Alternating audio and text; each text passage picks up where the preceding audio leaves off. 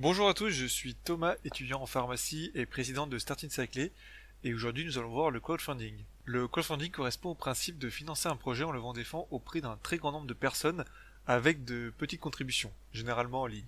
Les sites les plus connus sont Kickstarter et Indiegogo, mais il existe des variantes francophones très connues comme Ulule et KissKissBankBank.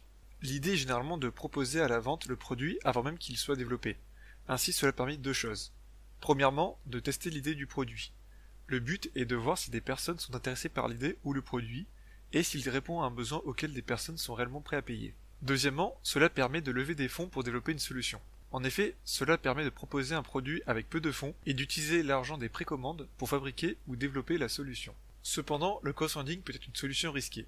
Le produit est vendu avant même qu'il soit développé, et il arrive trop fréquemment que les coûts de fabrication ou de développement soient supérieurs aux estimations et que l'entreprise n'arrive plus à honorer toutes ses commandes.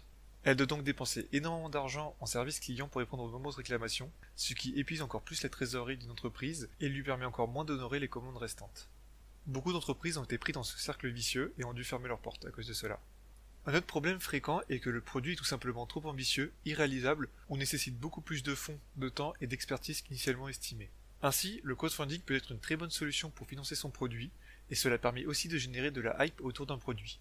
Il faut cependant garder en tête que beaucoup de projets en crowdfunding n'ont pas marché dans le passé et que le public est assez réticent avec ce mode de financement. Il faut donc faire ses preuves sans avoir de produit. Le côté marketing est donc très important.